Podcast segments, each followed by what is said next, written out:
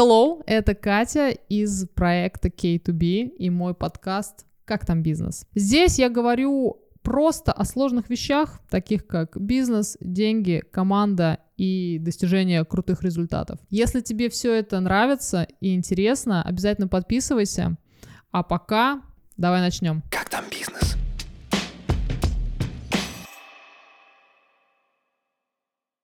Прошлом выпуске я рассказывала долго, но качественно про банки, бухгалтерию и совсем чуть-чуть про налоги. Тема налогов настолько обширна, что мы решили вынести ее в отдельный выпуск и рассказать про нее максимально подробно, потому что это очень важно. Что здесь важно? Важно сразу для себя четко понять, уяснить, зарубить на, на носу, что налоги платить нужно, важно, делать нужно это обязательно вовремя. Но есть э, ходы лазейки, когда ты можешь как-то сэкономить на налогах или их оптимизировать. Если интересно как, то обязательно смотри этот выпуск и давай вместе с тобой разберемся, что делать с налогами и узнаем, как там бизнес. Как там бизнес?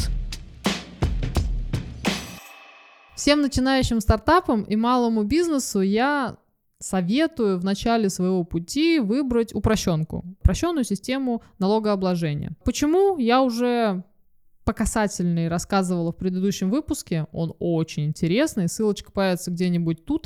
Обязательно посмотри его. А пока поехали разбираться с налогами дальше. Дело в том, что м, ты, когда начинаешь свой бизнес, не совсем понимаешь вообще, что происходит с налогами и как этим всем нужно правильно заниматься. Ну, это нормально. Поэтому э, в нашем законодательстве предусмотрена такая система налогообложения как упрощенка. В чем ее суть? Э, в том, что расчет налогов эм, складывается из доход минус расходы по ставке 15%, либо 6% от общей выручки. Все Просто и понятно. Смотри, как во всем этом разобраться. Если ты что-то производишь, а потом это продаешь, тебе легче всего использовать систему доходы минус расходы. Например, ты что-то купил, произвел за рубль, а потом продал это кому-то за 2 рубля. И вот с этой разницы ты заплатишь налог 15% и больше ни о чем не будешь париться. А если ты занимаешься не производством, а, например, оказанием услуг, то тут логика будет немножко другой. Ты заключаешь договор с заказчиком, оказываешь ему услугу, он тебе платит за эту услугу деньги, и ты с полученных денег платишь 6%.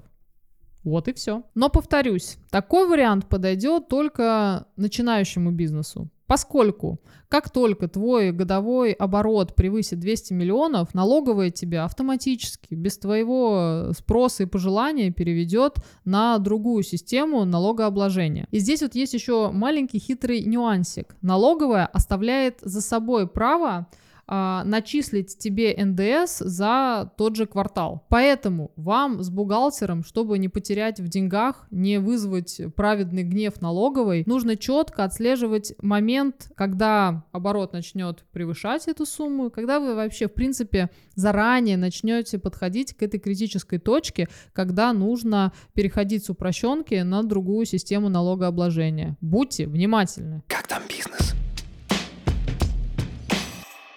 Рубрика «Постулаты». Постулат номер один. Заведи себе нормального бухгалтера, который умеет читать не только на калькуляторе, как все мы, но и разбирается в налоговых календарях и в сроках оплаты налогов. Потому что а, ему нужно четко понимать, когда и какой налог платить. У каждого налога свой срок и свой день. И он это должен четко отслеживать и сообщать тебе. Постулат номер два. Собственно, я с него примерно и начала наш выпуск. Налоги нужно платить. Хочу подчеркнуть, что их еще нужно платить на регулярной основе. От этого никуда не уйти, но можно как-то этот процесс оптимизировать. И это важно делать не только для того, чтобы налоговая видела, что ты на постоянной основе, собственно, платишь им в казну денежки. Но это нужно и тебе, чтобы в один прекрасный момент налоговая не постучалась к тебе в дверь и не обобрала тебя до нитки, потому что если ты долго не платишь налоги, то в конечном итоге к тебе придут и заберут все твои деньги. Пожалуйста, не допускай этого, а, твоему бизнесу может не поздоровиться. Единый налоговый счет, куда зачисляются все налоги, которые оплачивает компания, сейчас не так конкретизирован, как раньше. Начиная с 2023 года ребята из налоговой начинают немного хитрить. В чем это заключается? Они берут твой налоговый платеж и сами распределяют налоги, направляя их туда, куда считают нужным. Что-то отправится в текущий налог, что-то в недоимку, а что-то в оплату пени. По опыту могу сказать, что налоговая первым делом закрывает все федеральные налоги, то есть это НДФЛ и НДС. Даже если ты платишь страховой взнос, но у тебя есть недоимка по оплате НДФЛ, то со стопроцентной вероятностью налоговая сначала взыщет с тебя НДФЛ, то есть направит оплаченный тобой страховой взнос на погашение НДФЛа. Понятно? Сейчас у налоговой достаточно много инструментов регулирования, вплоть до ликвидации юридических лиц. Поэтому ты, конечно, можешь рискнуть, э, поставить все на зеро и попытаться скрыться от уплаты налогов, но тебе нужно иметь в виду, что тебя настигнет э, максимально суровое наказание, вплоть до ликвидации твоей компании. Пойми, у налоговой как бы вот одна задача – это получить со всех налоги и э, получить все задолженности, которые им причитаются. А как это делать? Их э, особо не волнует. Их особо не волнуешь э, ты, если ты не погасил задолженности по налогам. Можно ли судиться с налоговой? Конечно, можно. У тебя работают все арбитражные, процессуальный инструмент, пожалуйста, welcome. Но здесь есть прикол. В том, что ты можешь начать судиться с налоговой только после того, как... Что? Правильно, заплатишь налоги. Обожаю. Поэтому э, сначала плати налоги, потом иди в суд и будь готов к тому, что взыскать с налоговой лишние уплаченные деньги у тебя получится, ну, не в самые ближайшие сроки. Полгода, год, а иногда и до двух лет. Вот так вот. Старайся регистрировать свою компанию в районе, где очень много компаний. Почему? Потому что Компаний-то много, а налоговых инспекторов э, не так, чтобы очень. И каждый налоговый инспектор закреплен за определенным районом. И вот ты представляем, что регистрируешь свою компанию в районе, где около 30 тысяч компаний, и налоговых инспекторов там около 20. Ну, и ты понимаешь, какая у них нагрузка по полторы тысячи компаний на одного его, такого как бы несчастного. И, естественно, следить пристально прямо вот за твоей компанией, когда есть такое огромное количество, ему будет сложновато. Да, у налоговых есть там свои какие-то определенные программы, трекеры, которые отслеживают э, состояние конкретной компании и направляют им отчет. Но все равно, если ты считаешь себя более-менее светлым, белым и пушистым, то вероятность э, того, что налоговый инспектор придет к тебе прям вот сразу, когда ты чуть-чуть э, нарушишь сроки, максимально низкая. А если ты окажешься не таким белым и пушистым и начнешь жестко косячить, то тебе начнут приходить соответствующие письма счастья. И в зависимости от твоих ответов на них инспектор либо инициирует дальнейшие действия, дальнейшую проверку, либо угомонится. Скажет окей, сложит э, в папочку документы по твоему делу и пойдет э, взыскивать с других компаний. Поэтому будь очень осмотрителен и аккуратен в своих ответах налоговой инспекции. Если до этого ты платил все налоги исправно, как положено, а сальдо единого налогового счета у тебя положительно. Тогда в первый раз, если ты чуть-чуть задержишься или чуть-чуть уйдешь в минус, то у тебя будет примерно месяц на то, чтобы выправить положение, вернуть сальдо в положительный баланс и не вызвать гнев налоговой. Поэтому не боись, все будет хорошо. Предположим, ты не смог заплатить НДФЛ или страховой взнос, или налог за зарплату, то налоговая будет смотреть на следующий месяц.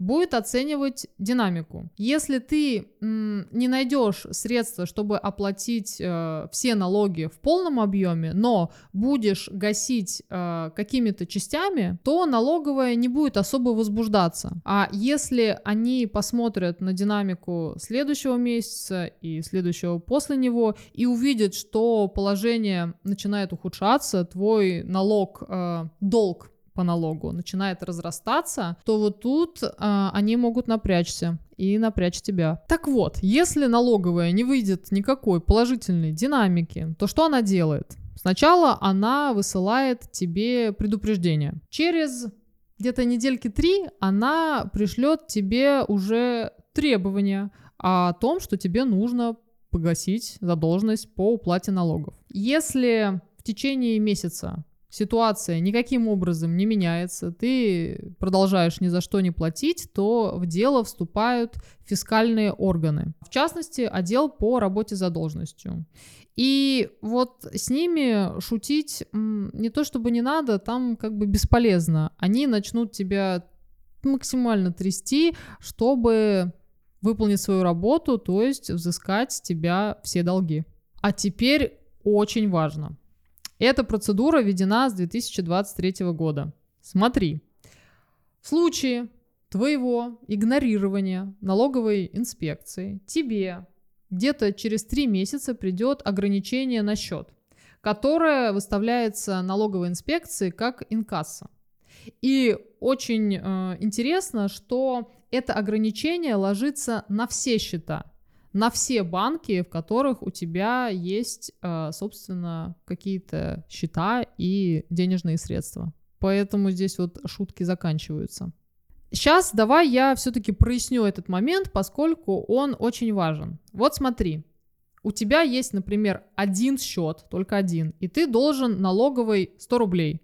Вот э, ограничение будет, собственно, на эти 100 рублей. Но если у тебя два счета, а ты должен налоговый 100 рублей, то ограничение будет уже не на 100, а на 200. А если у тебя 10 счетов, то, соответственно, ограничение будет на 1000 рублей. То есть по каждому счету будет стоять ограничение, которое ты должен заплатить налоговой. Но это, кстати говоря, не самые неприятные сюрпризы, которые ты можешь получить от налоговой. У них э, в рукаве еще много различных угроз и приколов. Например, они могут инициировать дело о банкротстве. Вот. Если сальдо единого налогового счета в течение месяца не становится положительным. Просто легко возьмут и сделают. А, подадут заявление в арбитражный суд и попросят признать тебя банкротом. Ты, конечно, можешь а, сразу же судорожно набрать своего юриста и сказать, Коля, что нам делать? Но делать-то, конечно, можно что-то, но это займет очень много времени, сил и не факт, что ты выйдешь из этой схватки победителем.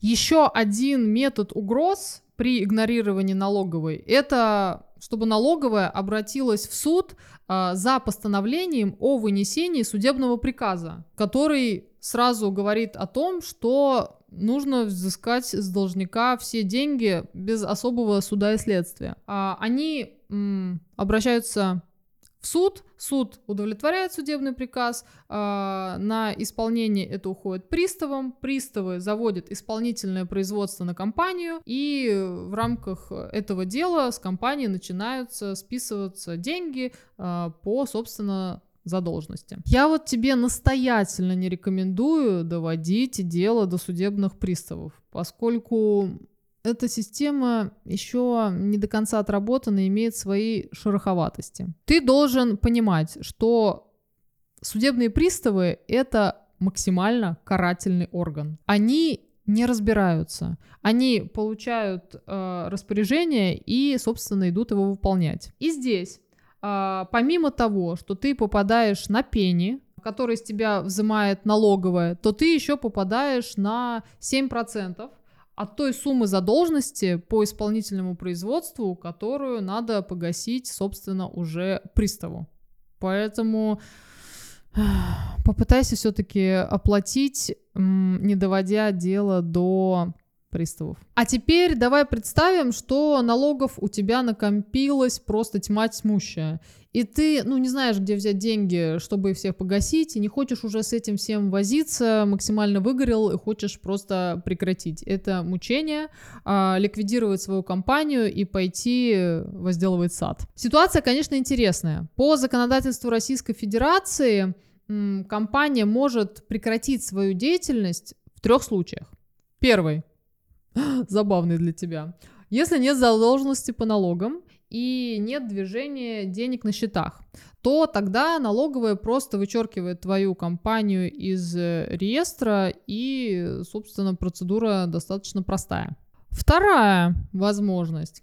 Если у тебя есть задолженность, то ты подаешь заявление о ликвидации юридического лица.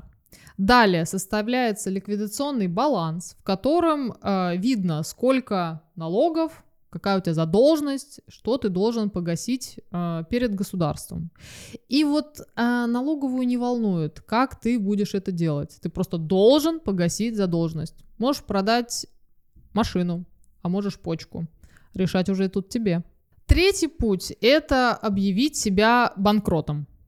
Но тут есть такое понятие, как субсидиарная ответственность, когда м, долги компании взыскиваются в том числе с физических лиц, то есть ее э, непосредственных руководителей. Здесь нужно быть максимально осмотрительным. ИПшникам на заметку. Если ты хочешь объявить себя банкротом, то а, по законодательству индивидуальные предприниматели отвечают за свое действие или бездействие полностью всем своим имуществом. Поэтому, если ты задолжал государству миллионы, то они отнимут все твое имущество, все твои яхты, заводы, пароходы. А, настройся на это. Максимально соберись. Как там бизнес? Мораль сей басни такова. Найди бухгалтера, который будет вести э, всю твою налоговую деятельность своих держать крепких и умных и цепких объятиях и не спускать с них глаз. Второе. Плати налоги. Всегда. По расписанию. Строго, четко, планомерно. Держи эту строку финансовых расходов постоянно у себя на карандашке. И третье. Если случилась накладка, ну вот не шмогла, не оплатила налоги вовремя, есть задержка, есть небольшой разрыв, не надо прятать голову в песок, не нужно э, бегать от налоговой, не нужно игнорировать их э, письма, сообщения, какие-то предупреждения. Будь с ними в коммуникации. Э, находи м, финансы, чтобы гасить какую-то часть из твоих а, долговых обязательств, чтобы показывать позитивную динамику. И тогда все будет хорошо. Карательные органы не придут тебя карать. Как там бизнес? Ну чего, остались еще вопросы по налогам и сборам? Если есть, то оставляй их мне в комментариях. Я на все отвечу. Позову своего бухгалтера. Так сказать, вдвоем как навалимся. А это была я, Катя Забродская, и мой подкаст «Как там бизнес?». Слушай меня в своих наушниках, смотри меня на YouTube. Выпуски выходят каждую неделю, не пропускай. А пока, пока-пока. Как там бизнес?